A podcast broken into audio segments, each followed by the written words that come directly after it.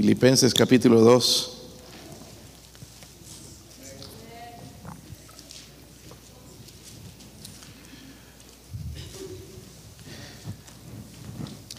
Mucho pararse, hermanos, yo sé, aquí es eh, así, ¿verdad? Así que así no se me duermen en el servicio también.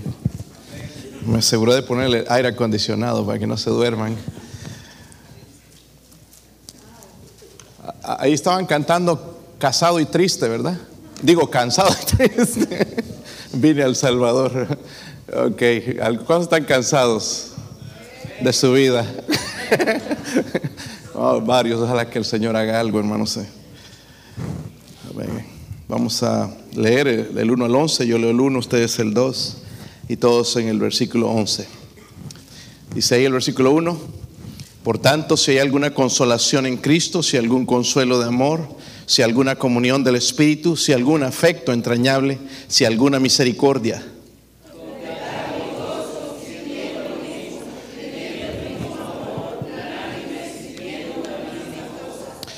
Nada hagáis por contienda o por vanagloria, antes bien con humildad, estimando cada uno a los demás como superiores a él mismo.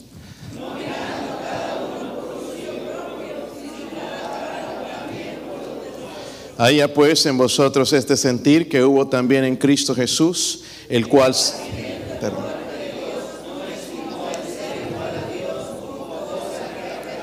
sino que se despojó a sí mismo tomando forma de siervo hecho semejante a los hombres.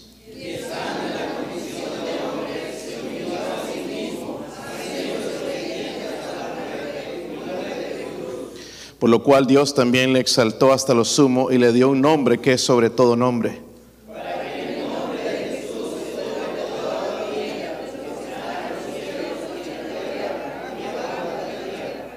y toda lengua confiese que Jesucristo es el Señor, para gloria de Dios Padre. Hasta ahora, hermanos, esos pasajes son poderosos. Hasta ahora, sin necesidad de que yo los toque, ya me muestra mucho acerca de Jesús. So, vamos a dejar que Dios nos hable, hermanos, en esta noche. Padre, ruego, Señor, por su presencia, Dios mío, su poder, Padre, mueva su espíritu, Señor, en medio de nosotros, hablándonos, convenciéndonos, Señor, eh, hay necesidades espirituales, Señor, que no queremos reconocer, pero usted descúbralas, háblenos, Señor, y cámbienos. Queremos ser más como nuestro Señor Jesucristo. Si hay alguien sin Cristo, le ruego, Señor, que usted siga dando la convicción, primeramente, de la necesidad urgente, la necesidad urgente de la salvación. Ruego, Señor, por su ayuda en el nombre de Jesucristo. Amén. Pueden sentarse, hermanos, pueden sentarse. Estoy tratando de usar libros y para eso hay que ir quizás un poquito atrás. Para entender el capítulo 2 necesitamos regresar un poquito al capítulo 1, del versículo 12 al 26, no lo vamos a leer, pero no sé si recuerdan, hermanos, la semana pasada hablamos de eso, en donde Pablo va a describir su situación. Los hermanos habían problemas en la iglesia, sí, pero estaban preocupados por la situación de Pablo. Pablo estaba preso y este, los hermanos querían saber cómo él estaba. Y Él les está diciendo, hermanos, que es el propósito divino, que es más, que el estar en la cárcel ha, progresado el Evangelio. En el versículo, en el capítulo 1, el versículo 13, no sé si recuerdan, cuando Él les dice a ellos, de tal manera que mis prisiones se han hecho patentes en Cristo, en todo el pretorio y a todos los demás. Y la mayoría de los hermanos, cobrando ánimo en el Señor con mis prisiones, se atreven mucho más a hablar la palabra sin temor. Sería bueno, hermanos, si me meten al bote. No, mejor no digo eso, hermanos, porque sí puede pasar y le da ánimo a la iglesia, ¿verdad? Pero aquí, hermanos, el, Evangelio estaba llegando a los soldados y también a los, en la iglesia, no estaba siendo eh, trabajando en el corazón de los hermanos, estaban animados. Wow, el hermano Pablo allá en la cárcel por predicar a Cristo. Nosotros lo vamos a hacer aquí afuera. No importa que pase lo que pase, el Señor está en control. lo que Pablo quiere decirles, hermanos, que el estar en la cárcel no significa que él está abandonado por Dios. Dios estaba en control de todas las cosas. No importa cuán mal nos van las cosas, hermanos, porque a veces van a ir mal. Dios sigue en control. Dios sigue en control y a través de esta carta podemos ver eso. También Pablo, hermanos, va a describir ahora eh, más, más tarde el problema, de los, el propósito de la carta. También en el versículo 15 dice, algunos a la verdad predican a Cristo por envidia y contienda, pero otros de buena voluntad. Los unos anuncian a Cristo por contención, no sinceramente pensando añadir aflicción a mis prisiones. parece que había rivalidad, envidia en la misma iglesia. El ataque de la iglesia, a la iglesia va a ser incluso desde adentro. Parece que había contención dentro de la iglesia y Pablo quiere decirles, hermanos, que no, no, no, en realidad eso no, no es lo importante, ¿verdad? Dios igual sigue en control de la situación. ¿ok? Y Él lo deja. Yo me alegro igual de que lo hagan por contienda o lo que sea. El Evangelio está siendo predicado, ¿verdad? Pablo no va a contender con esa situación. Pero luego, hermanos, les va a dar la solución al problema. En el versículo 27 dice, solamente que os comportéis como es digno del Evangelio de Cristo, para que sea que vaya a veros o que estéis ausentes, oiga de vosotros que estéis qué. Oh, hermanos, ese es el deseo de todo predicador yo creo que todo padre con sus hijos, ¿verdad? Y con tus hijos espirituales, ese es nuestro deseo, ¿verdad? De que estemos firmes, pero no solamente firmes, dice en un mismo qué? Espíritu combatiendo unánimes por la fe del Evangelio. So, hoy en día, hermanos, hay muchas imitaciones, ¿verdad? Recuerdo, hermanos, siempre antes, ahora tengo unos eh, lentes Rayman, para los que no entienden qué son los Ray-Ban.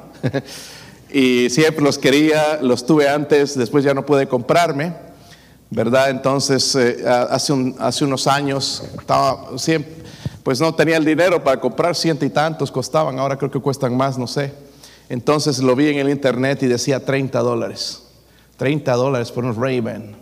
Y dije, wow, voy a aprovechar la oportunidad. Y los compro, los compro por internet, me llegan rápido, ahí los, los saco de la caja. Ya desde abrir la, cajita, hermanos, dije, no, esto como que es, no, no, no es un Raven.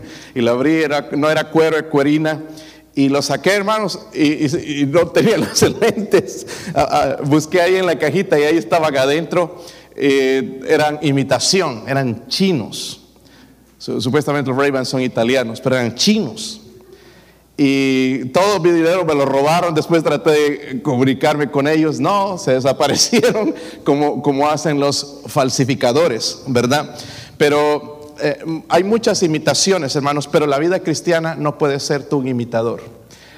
Dios conoce lo que nosotros somos. A Dios no puede ser burlado. ¿verdad? Nosotros tratamos, sonreímos a veces, pero no es lo que sentimos en realidad en nuestro corazón. El, el, cristianismo, hermanos, no es para falsificarlo. Y Pablo dijo, hermanos, en el versículo 21, ahí en el capítulo 1, porque para mí el vivir es Cristo.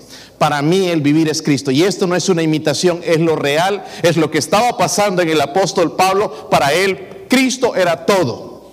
Y hasta el momento, hermanos, que Cristo no llegue a ser todo en nuestra vida, no va a haber cambios.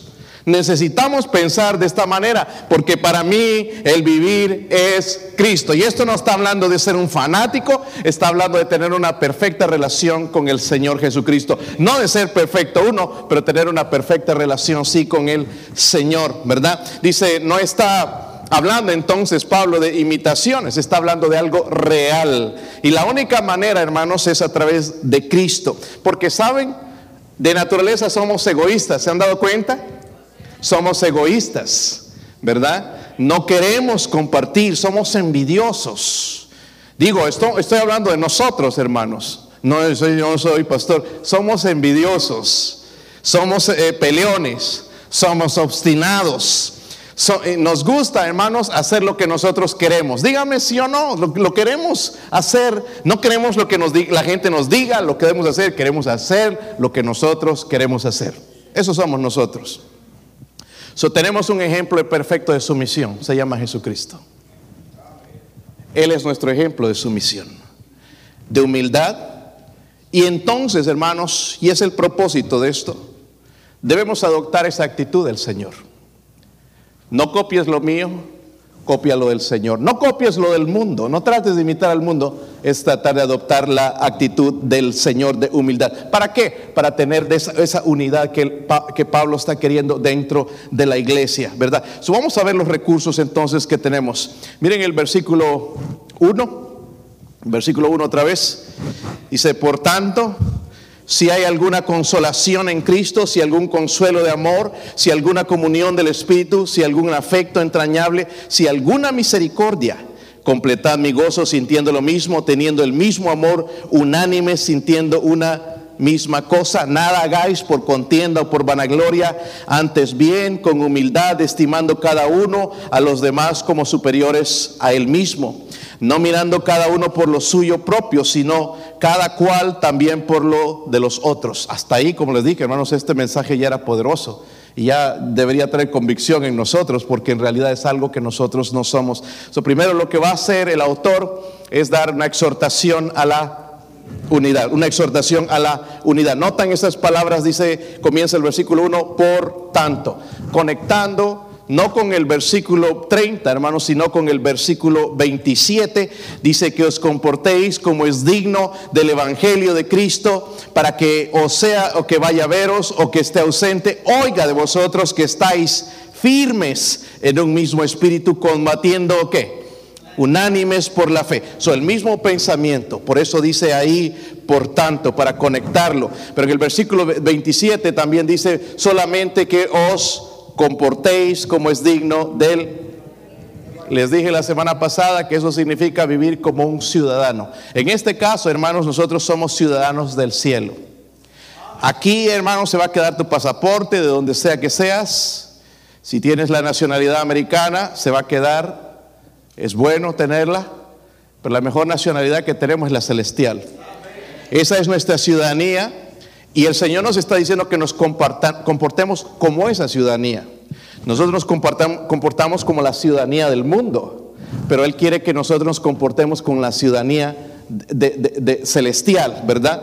En el versículo 27 también Pablo les exhorta entonces a permanecer unidos. Y esa, hermanos, entonces continúa el pensamiento aquí, ¿verdad? Noten el versículo 1, dice después, si ¿Cuántas veces está ese sí? Sí, sí y sí. Eso significa, ¿hay hermanos están despiertos o no? Cinco veces. Ok. Cinco veces. ¿Verdad? Cinco veces. Pero la palabra sí ahí, hermanos, no es una condición. ¿Ok? No lo está tomando como una condición, va a introducir es más bien ese fundamento de la exhortación que está hablando, de la unidad, ¿verdad? ¿De qué está hablando? De la unidad en la iglesia, la humildad entre amor eh, y amor entre los creyentes. So, la idea es, si han recibido todas esas cosas que va a mencionar, ok, quiero que pongan atención, si han recibido el amor de Dios y todas estas cosas que va a mencionar, entonces tienen la responsabilidad de de hacer, ¿verdad? Las cosas que después va a describir. Y va a usar unas preguntas retóricas. Las palabras retóricas, preguntas retóricas significa que son preguntas que se responden a sí mismo. ¿okay? Eso lo vieron tal vez en la clase de hermenéutica, los que fueron al, al, instituto bíblico. La primera, el primer sí dice, si hay alguna que consolación en quién? Consolación en Cristo. Recuerden, es una pregunta retórica. ¿Será que hay consolación en Cristo? ¿Ah? ¿Por qué lo busco en la gente cuando hay consolación en Cristo? Sí hay consolación en Cristo. En Primera de Corintios o Segunda de Corintios 1:5 dice lo siguiente, porque de la manera que abundan en nosotros las aflicciones de Cristo, así abunda también el mismo Cristo nuestra consolación. Sí, Cristo es consolación. Si está eso en ti, entonces que sí está, ¿verdad? Esa consolación, entonces después pasa el otro sí. Si algún consuelo de amor. Segunda de Corintios 1, versículo 3 dice, bendito sea el Dios y Padre de nuestro Señor Jesucristo, Padre de misericordia y Dios de toda consolación. Si hay consolación en Cristo, amén. So, si hay, hermanos, consuelo de amor, si hay eh, eh, ese... Eh, em, el primero que dijo consolación en Cristo. Y también luego dice, si hay alguna comunión del Espíritu. Dice en, en, Efesios que somos sellados con el Espíritu Santo. Es decir, nosotros somos el templo también, habla en Corintios del Espíritu Santo.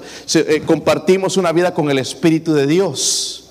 El Espíritu de Dios ahora mora en nosotros. So, entonces, si hay esa pregunta de si hay, comunión del Espíritu, sí hay, ¿verdad? Porque vive en nosotros. El Espíritu Santo, hermanos, cuando lo dejamos, Él nos va a llenar, Él nos va a guiar, Él nos va a ayudar, ¿verdad?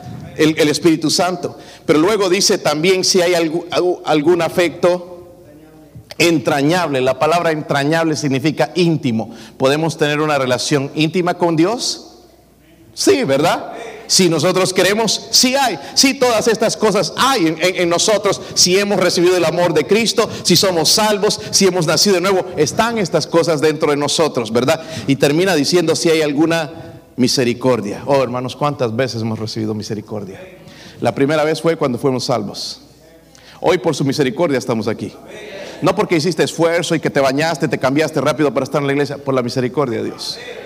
Por su misericordia no hemos sido consumidos. Nuevas son sus misericordias, hermanos. Cada día sus misericordias son nuevas. Cada mañana cuando despierto ya Él derrama su misericordia. Sí es un Dios de misericordia, ¿verdad? Esas cosas entonces todas tienen un sí. Amén. Sí, están en nosotros. Ahora, aunque Él estaba preso, hermanos, estaba alegre, estaba gozoso. Hemos visto eso la semana pasada. Es más, esta carta es una carta del gozo. Hermanos, usted que le falta gozo, léala, estúdiela, Es- eh, subraye la palabra gozo. Estando en el calabozo, allá en la cárcel, sin saber si va a salir o no, pero tenía gozo, esperanza. Decir para mí el vivir es Cristo. El morir es, dice, ganancia. Él estaba alegre, pero Pablo, hermanos, lo que vemos aquí, dice, completar en el versículo 2, mi gozo. ¿Ok? Está contento, pero completado, ser parte de ese gozo, dice, sintiendo que lo mismo, lo mismo que sentía Pablo, ya Dios había hecho una obra en su corazón, teniendo el mismo amor, unánime, sintiendo una misma cosa. Miren las, do- las cosas que va a mencionar. Habla, eh, y por decirlo así, lo vamos a hablar del primer paso. Sintiendo, ¿qué cosa? Diga, léanlo conmigo, hermanos. Sintiendo lo mismo. No odio, rencor, ojo por ojo, diente por diente. No, sintiendo lo mismo. Está hablando de ese amor. Lo que habló antes, teniendo el mismo qué? Amor. Sintiendo lo mismo, teniendo el mismo amor. Luego, unánimes. Son diferentes, bueno, no son diferentes. Sintiendo una misma qué? Todas, hermanos, esas frases que están ahí es para decir una cosa. Van a completar mi gozo teniendo una unidad profunda.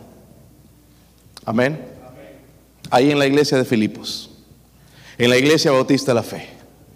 Luego en el segundo paso, hermanos, en el versículo 3 dice, nada hagáis por contienda o por vanagloria. La palabra vanagloria habla de presunción, cuando uno es presumido. ¿Conocen gente presumida? ¿Cuántos son esas personas presumidas? Porque sí, miramos en otros, pero hermanos, somos presumidos también nosotros, ¿verdad? Aquí en esta iglesia tenemos que empezar a vernos en el espejo. Nos estábamos mirando en otra cosa. No, tenemos que vernos en el espejo. Somos bien feos por dentro. ¿En serio? Bien feos. Bonitos por fuera. Bueno, es para sen- sentir bien, ¿verdad? Pero por dentro, hermanos, estamos muy mal. Y necesitamos cambiar, pero necesitamos reconocer. Presunción, presunción existe en nosotros. Es es una actitud, ah, una opinión excesivamente alta de uno mismo, ¿verdad? Y, pensando que todo tengo correcto y decir, la única vez que me equivoqué fue cuando pensé que estaba equivocado. nunca se equivoca, nunca hace nada indebido. Eso se llama presunción, ¿verdad? Y, y luego, como el tercer paso en el versículo 3 también dice, antes bien con humildad. Wow, con humildad.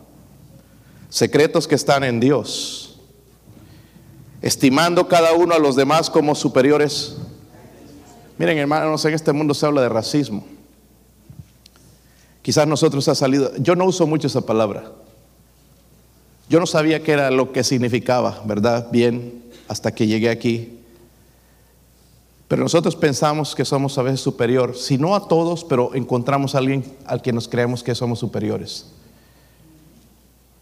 Por ejemplo, si encontramos un borracho tirado en el piso, pensamos que somos superiores a él. Pero no para Dios. no para Dios. Nosotros hacemos acepción de personas, Dios no hace acepción de personas. Para nosotros un pobre apestoso queremos que se siente bien lejos de nosotros. Para el Señor Él quiere que se sienten bien cerca de Él.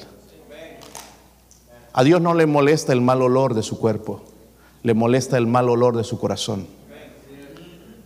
Y tenemos que cambiar estas actitudes, hermanos. Nos gusta andar con la gente que sí, todo anda ah, bien, pero la gente que, que anda en pecado, no, nosotros no somos como ellos. Yo no estoy hablando, hermanos, de tener compañerismo en sus pecados, pero sí tener la compasión de Cristo para alcanzarlos. No para imitar sus pecados, porque algunos de nosotros aprendemos sus cosas en vez de traerlos a Cristo. Con humildad, estimando cada uno a los demás como a superiores a él mismo. ¿Saben qué, hermanos? Los, y, ¿Y por qué escribe Pablo esto? Obviamente, en la cultura griega, la humildad era un defecto, no una virtud. Para nuestro mundo, hermanos, la humildad es un defecto, ¿sabían? No, tú no, tú no dejes, tú tienes tus derechos y esto y que pone y no, que métele una demanda y aquí. Pero para, para, Dios es diferente, es una virtud. Amén. La humildad es una virtud que nosotros tenemos que aprender. El versículo 4 dice ahí, no mirando cada uno por lo suyo propio, sino cada cual por lo de los... Oh, hermanos, esto es bien difícil. ¿Verdad? Y mire, si haríamos esto, hermanos, solamente una pequeña cantidad no, no habría necesidad. ¿Verdad? el mundo busca. Saben, hermanos, hoy en día el mundo es tan cruel que un perro vive mejor que una persona a veces. Tiene seguro médico y la pobre persona si se enferma no tiene ni con qué pagar. Vivimos en un mundo así. Y nosotros tenemos que aprender a ver, hermanos, esta ser la regla de nuestra vida, de ver a los demás de esta manera. Dice, no mirando cada uno por lo suyo propio, sino cada cual también por lo de los... Ahora, no me malentiendan, porque nosotros somos especialistas en eso. No dice que es malo estar mirando por nuestros intereses, no dice eso. Pero de vez en cuando, hermanos, deberíamos mirar la necesidad de otros. Amén. Buscar la oportunidad para poder servir a otros. Y luego, hermanos, viene lo más grandioso, el, ejemplo de humildad. Miren el versículo 5. Haya pues en vosotros este sentir que hubo también en Cristo Jesús, el cual siendo en la forma de Dios, no estimó el ser igual a Dios como cosa que aferrarse, sino que se despojó a sí mismo, tomando forma de siervo, hecho semejante a los hombres, y estando en la condición de hombre, se humilló a sí mismo, haciéndose obediente hasta la muerte de cruz. Haciéndose obediente. ¿Acaso Cristo no era obediente? Antes yo no entendía este versículo. Este versículo no significa que él tuvo que aprender, porque los hijos son desobedientes. Levanta zapatos, no, ahorita, y nunca los levantan. No está hablando de esa obediencia, sino el, experimentar lo que iba a pasar en la cruz, obedecer hasta esa muerte y la muerte de cruz. Pero nos da el ejemplo de humildad. ¿Qué, qué es lo que caracterizaba la mente de Cristo? ¿La qué? Humildad. No es a nosotros, ¿verdad? Hermanos, honestamente, vamos a hablar aquí, ¿verdad? Sinceramente. ¿Ok? Nosotros, usted y yo, no podemos ser humildes. ¿Se han dado cuenta? No podemos. En un momento otro se enoja. Prueben con el ujier. Les dice, siéntese por allá y se enoja usted. ¿Verdad? Esta es mi silla. Yo no sabía que había sillas aquí subidas, pero bueno, allá. Yo no tengo nada aquí en la iglesia, así que no sé qué es eso, pero no, no podemos ser humildes. No podemos ser mansos y dóciles. Por eso Cristo dijo, aprended de mí, aprended. No, no, por naturaleza, hermanos, no podemos ser esas personas.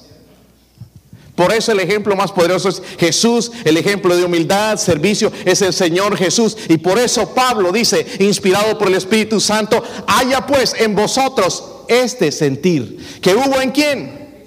En Cristo Jesús. No está en Pablo, no está en otro de los hombres, está en quién.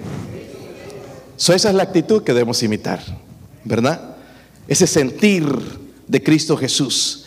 Eh, eh, en, 2 en 1 Corintios 2, 16 dice, nosotros tenemos la mente de Cristo. Pero no dejamos que esa mente surja, ¿verdad? Y lo que tenemos que dejar, hermanos, que esa mente nos gobierne. Ahora, ¿cómo demostró Jesús su humildad? Versículo 6 dice, el cual siendo en la forma de...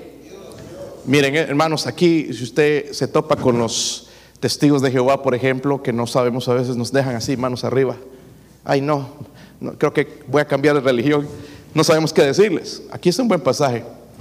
Porque dice, el cual siendo en forma de Dios, ¿sabe de qué habla eso? De su preexistencia, de que Él ha existido siempre. ¿Ok? La, palabra forma también significa el, el, que tiene igualdad con Dios. Jesús es Dios. ¿Ok? Habla mucho de su deidad este pasaje. El versículo 6 dice también, no estimó el ser igual a Dios, eso habla de su deidad, como cosa que aferrarse no lo que significa es no se aferró a sus privilegios de deidad, porque Él es Dios, ¿verdad?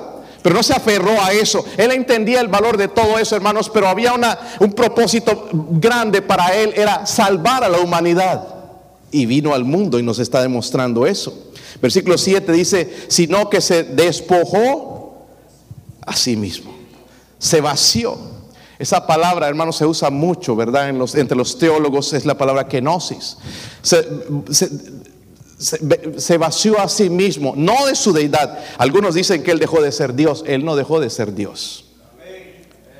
¿Verdad? Él no dejó de ser Dios, sino ah, se despojó de sí mismo. Dice, renunció a su ambiente de gloria que tenía en el cielo. También el versículo 7 dice, tomando forma de siervo, hecho semejante a los hombres.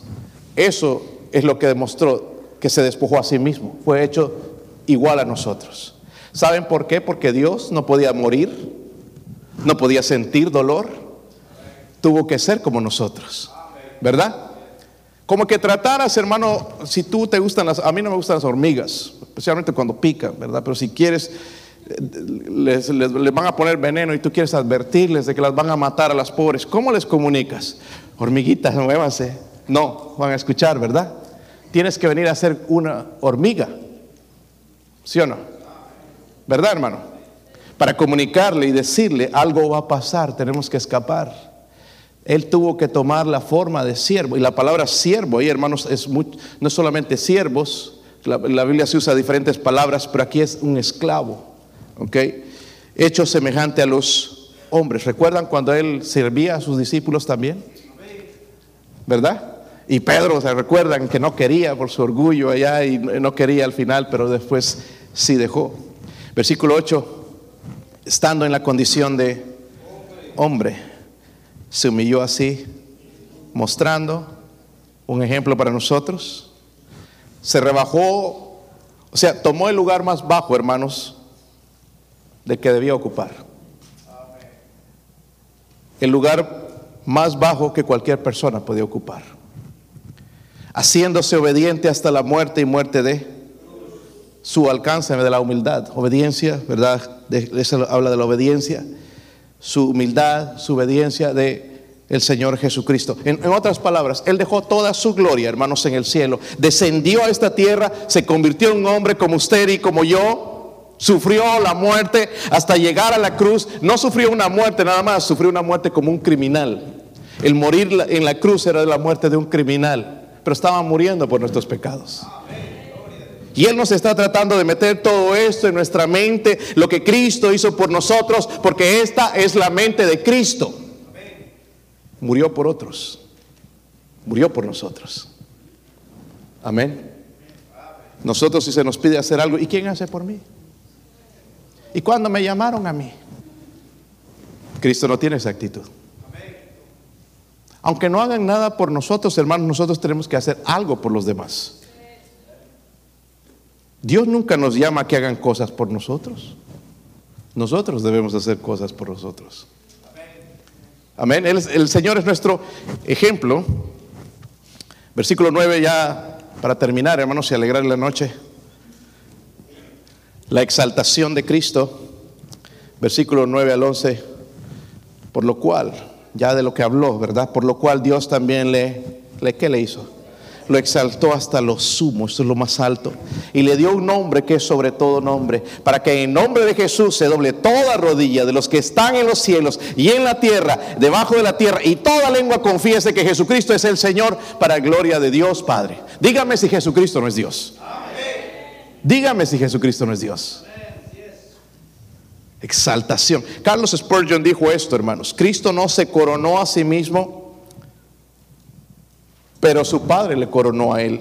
Él no se elevó a sí mismo al trono de la majestad, pero su padre lo levantó allí y lo colocó en su trono. Es lo importante de la Trinidad, ¿verdad? De las tres personas diferentes, el Padre, el Hijo y el Espíritu Santo. Pero el Padre hizo todo eso. Pero cuando habla de la exaltación del Señor, comenzó en su resurrección, porque Él resucitó, ¿verdad? Al tercer día el Señor resucitó, muestra de su poder sobre la muerte.